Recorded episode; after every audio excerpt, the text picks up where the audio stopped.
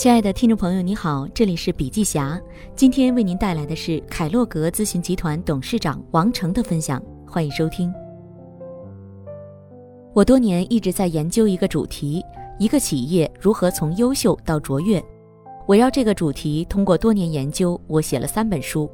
第一本《全面客户体验》是我人生的第一本著作；第二本《战略罗盘》是我曾居住在波士顿三年多的时间里完成的。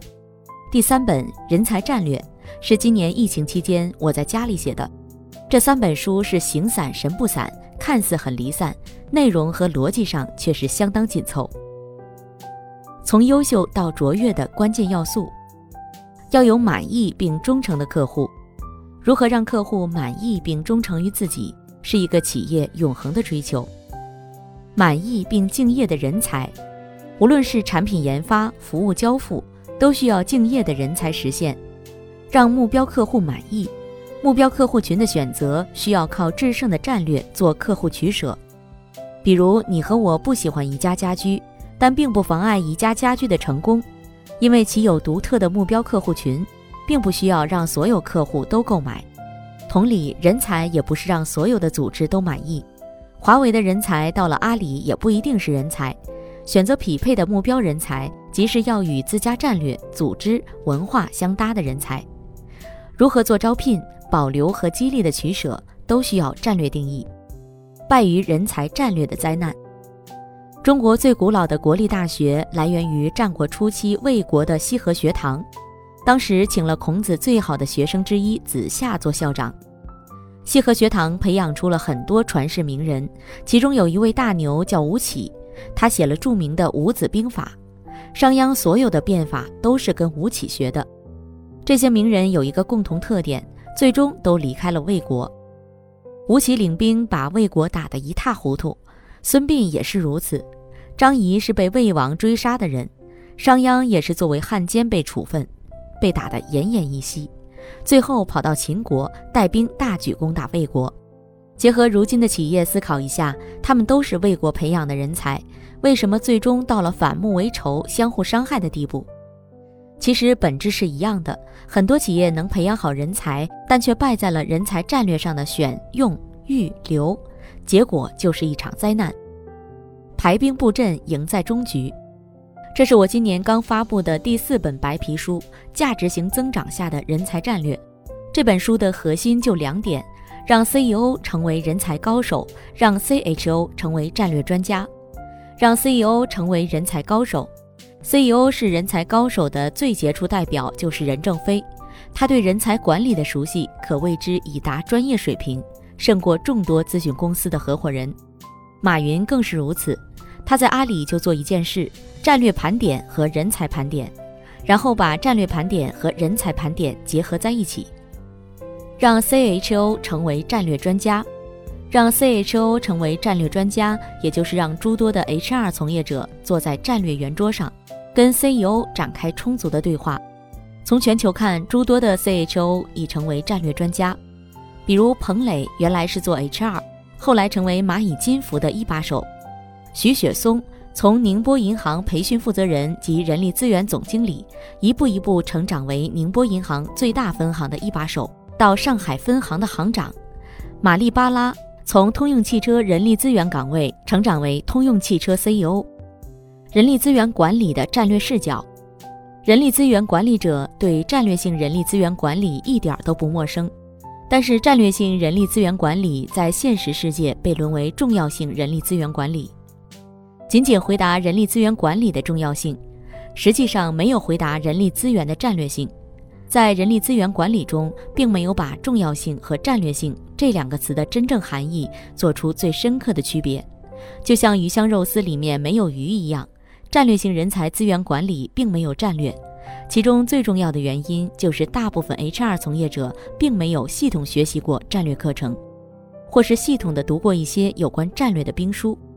战略罗盘包括一套方法论，用一个词叫“穿越未来的战略罗盘”。战略已经是面向未来，穿越这两个词，中国人也都在用。国内电影、电视剧都向古代穿越，美国电影、电视剧向未来穿越。战略的思维一定是面向未来的。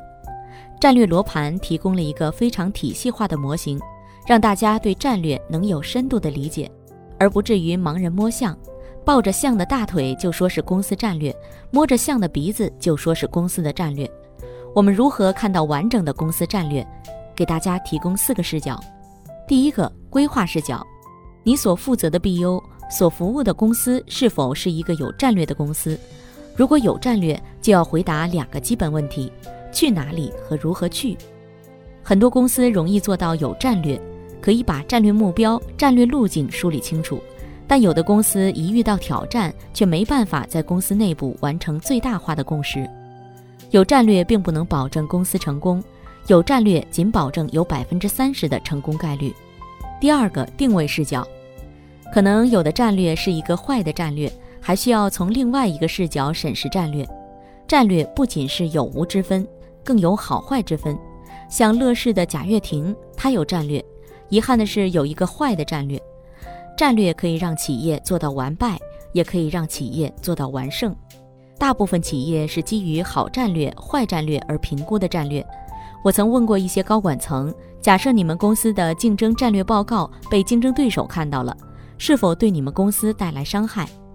我听到经典的回答是：对我们公司没伤害，对竞争对手有伤害。反正我们也不按我们的战略规划来做，很多企业的战略就是可有可无的平庸战略。第三个能力视角，仅仅有一个好战略还不行，还必须要思考如何划分实战略和虚战略，要把战略落实到员工行为身上，需要解决两大关键问题：员工为谁而战，员工为何而战。前段时间我读了一部历史书，开篇一句话就把我镇住了。第一次鸦片战争注定是要失败的，因为在开战之前，整个广州都在说皇上要和洋人开战。想想这句话的意味深长在哪里？这个战略是谁的战略？是皇上的战略。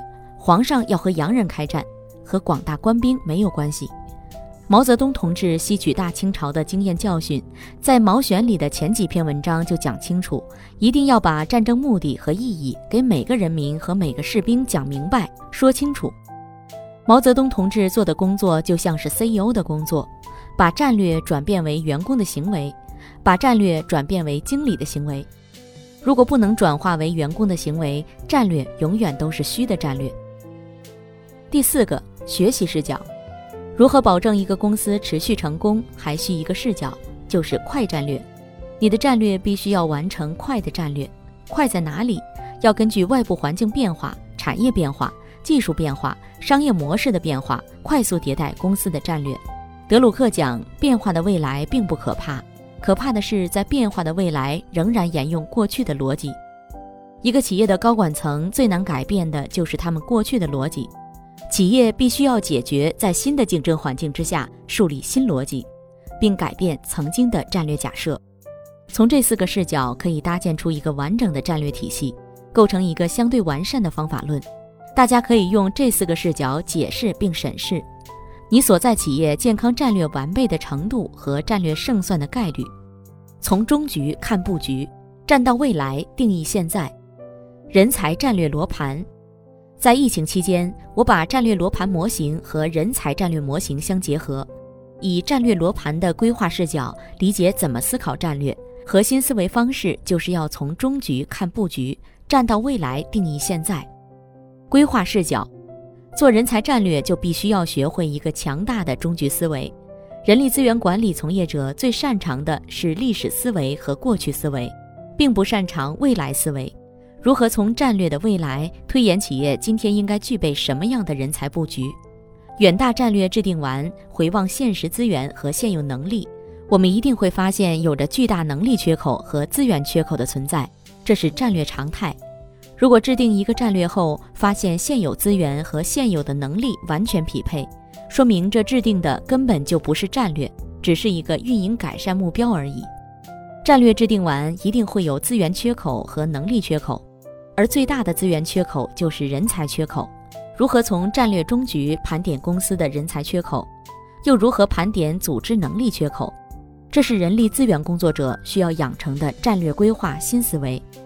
定位视角，仅仅有战略还不行，还需要让战略变成一个好战略。好战略应该具备什么特质？最重要的特质就是你的战略和竞争对手的战备是差异化的，而不是同质化的。不对称竞争方能制胜。坏战略的标志就是同质化，好战略的标志就是差异化。人才战略也需要极强的差异思维，战略差异化，人才也要差异化。发现自己公司关键人才和竞争对手的关键人才有着不一样的定义，说明两个公司的战略不同。能力视角，战略要转变为员工的行为，人力资源体系必须要有体系思维。你缺的不是人才，而是人才管理体系，是任正非的一句名言。很多企业老板面对战略目标的时候，最大的抱怨就是没有匹配的人才。学习视角，战略要变成一个快的战略，反映到人才战略上，就是需要有生态思维，要讲究人才的多样性。例子一：碧桂园，在碧桂园有做快周转的人才，他们知道把地产盖得好不好不重要。最重要的是房子要建得快，卖得也快。除此之外，还需要另一批人才，就是精品人才。房子不需要建得那么快，最重要的是把房子建好。例子二：华为，在华为做 to B 运营业务，因为面对的客户是传统运营商，所以需要有具有铁军思维、拥有强大的地推能力的人才。做 to C 手机业务，需要有更多理解消费者的人。需要有更多做消费者洞察的人，以及做产品设计和研发的人。做 to C 业务的人才和做 to B 业务的人才差异相当大。比如华为要做华为云、无人驾驶系统，这些都需要软件驱动型的人才，而这些人才的思维又不尽相同。所以华为把战略分为成熟业务、成长业务、新兴业务。之前我们用一个领导力数字模型就可以变成一个集团公司的领导力数字模型，但发现，在华为并不适用，因为成熟业务的领军人物是带着显微镜工作的人，而新兴业务的领军人物是带着望远镜工作的人，这是两类不同的领军人物。用一套领导力数字模型不能管所有的人，所以在华为需要三套领导力数字模型。以领导力数字模型为基础延伸的人才管理体系也需要有三套，业务多样化，人才体系也需要多样化。这个人才体系里面包括人才标准，这些是理念性的思考，必须要把理念转变为务实的策略行动。人才战略的思维模型，终局思维，要把人才充足率视为关键经营指标，要从战略终局推导人才布局。还要开展战略引领型的人才盘点，人才盘点分为测评为主导的人才盘点、人力资源部门主导的人才盘点和战略引领性的人才盘点。人才盘点不是盘过去，人才盘点是要盘未来。人才盘点不能只盘个体，还要盘集体、部门、业务单元。差异思维，首先要区分关键人才和重要人才。做人力资源管理，给公司领导写人力资源规划报告，都会写重要人才是哪些，关键人才是哪些，核心人才是哪些。而在传统人力资源规划中，这三个概念都是不分彼此的。我简单讲下这两种人才的区别。重要人才，让企业成为行业内的公司，比如一家航空公司，重要人才都是机长和飞行员，没有他们，航空公司就无法成立。这是整个行业的重要人才，关键人才，让企业成为行业内不一样的公司。软件人才能让企业成为行业内不一样的公司，是与战略相匹配的人才，集成企业战略差异化的人才。我问大家一个问题：一线店员是哪些公司的关键人员？A. 永辉超市，B. 沃尔玛，C. Costco，D. 苹果门店。要做好这个选择，必须要回到永辉超市、沃尔玛超市、Costco 超市和苹果门店的战略中。只有了解他们的战略定位、商业模型，才能更好地回答这些问题。为什么永辉超市会对一线店员采用合伙人制，而沃尔玛超市不会选择合伙人机制？为什么永辉超市会与合伙人共享门店利润，而沃尔玛不会这样做？因为生鲜品类是永辉超市的核心品类。生鲜品类的最大问题就是要轻拿轻放，当一线店员既尽心尽责又轻拿轻放，生鲜商品的损耗率就会大幅降低，一个店的盈利能力才能做到大幅提升。所以，永辉超市需要更多的激励机制，激励员工这样做。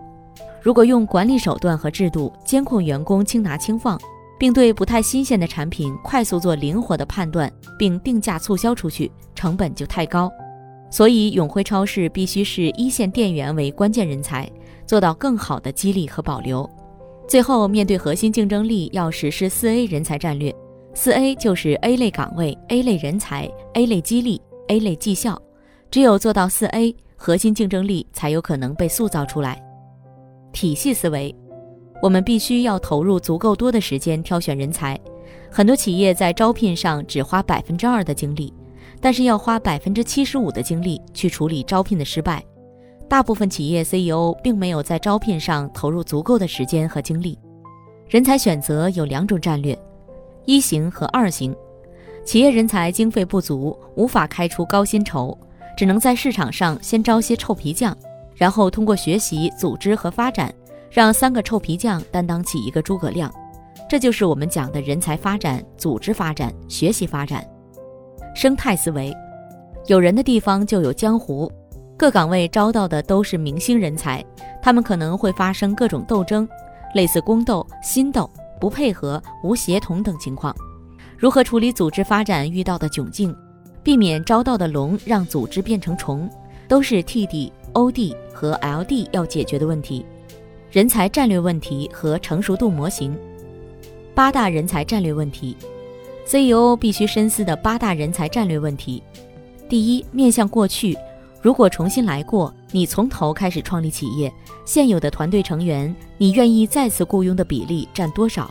第二，面向未来，为了实现未来的战略。对于现有人才队伍的支撑度和匹配度，你愿意打多少分？满分是十分。第三，如果有机构投资者或风险投资人问您，企业人才充足率具体数据是多少？你能脱口而出吗？第四，如果公司一位重要人才提出离职，你能否在二十四小时内找到接班人？第五，回顾过去，在面临重大的人才决策上，你有没有犯过让你刻骨铭心的严重失误？比如关键岗位招错人、诸葛亮挥泪斩马谡等等。第六，远见三到五年，你是否为主战场和新业务储备好了领军人才？近看一年，你要发起哪些必胜战役？对现有的人才打赢硬仗，你的信心有多大？第七，公司所制定的差异化战略需要哪些关键岗位和关键人才的关键付出才能变为现实？第八。面向未来，你愿意在哪几个岗位上超配人才和高配人才，大幅提升其人才充足率，集中优势兵力，重点突破人才战略的成熟度模型？其实，大部分公司处在第一阶段，同质化的 HR 管理，其中的一个核心子项就是向最好的公司学习。华为火就学华为的人力资源管理，宝洁火就学宝洁的人力资源管理。星巴克火就学星巴克的人力资源管理，GE 火就学 GE 的人才资源管理，阿里火就学阿里的人力资源管理。其实你会很困惑，到底应该像华为、宝洁、星巴克、阿里，还是像 GE？很多的 HR 从业者给自己制造了不少的痛苦选择。HR 管理到底应该像谁？其实不需要问这个问题，也不需要对这个问题做深入思考。最需要的是差异化人才管理，不需要学这些公司，你只需要做好自己应该做的事情，高度匹配公司的 HR 管理体系和公司战略。我们不需要向外看太多，需要的是向上看，要看清并看懂自家公司的战略，思考应该如何做才能推动 HR 管理，并与自己公司的战略保持一致。当 HR 管理和自家公司战略保持一致性后，人力资源差异性自然就彰显出来。作为人才的超级竞争者，要关注核心竞争力，知道未来你要在这个企业、这个行业里如何能制胜，必须要塑造出一个什么样的核心竞争力。用五年或十年时间，通过人才管理体系，把人才的四 A 模型的核心竞争力给孵化出来，也是最重要的长期主义。希望在座各位都可以推动你们的公司，使它变成一个战略引领、人才驱动的竞争型组织。好了，今天的内容分享就到这里，感谢收听，我们下次见。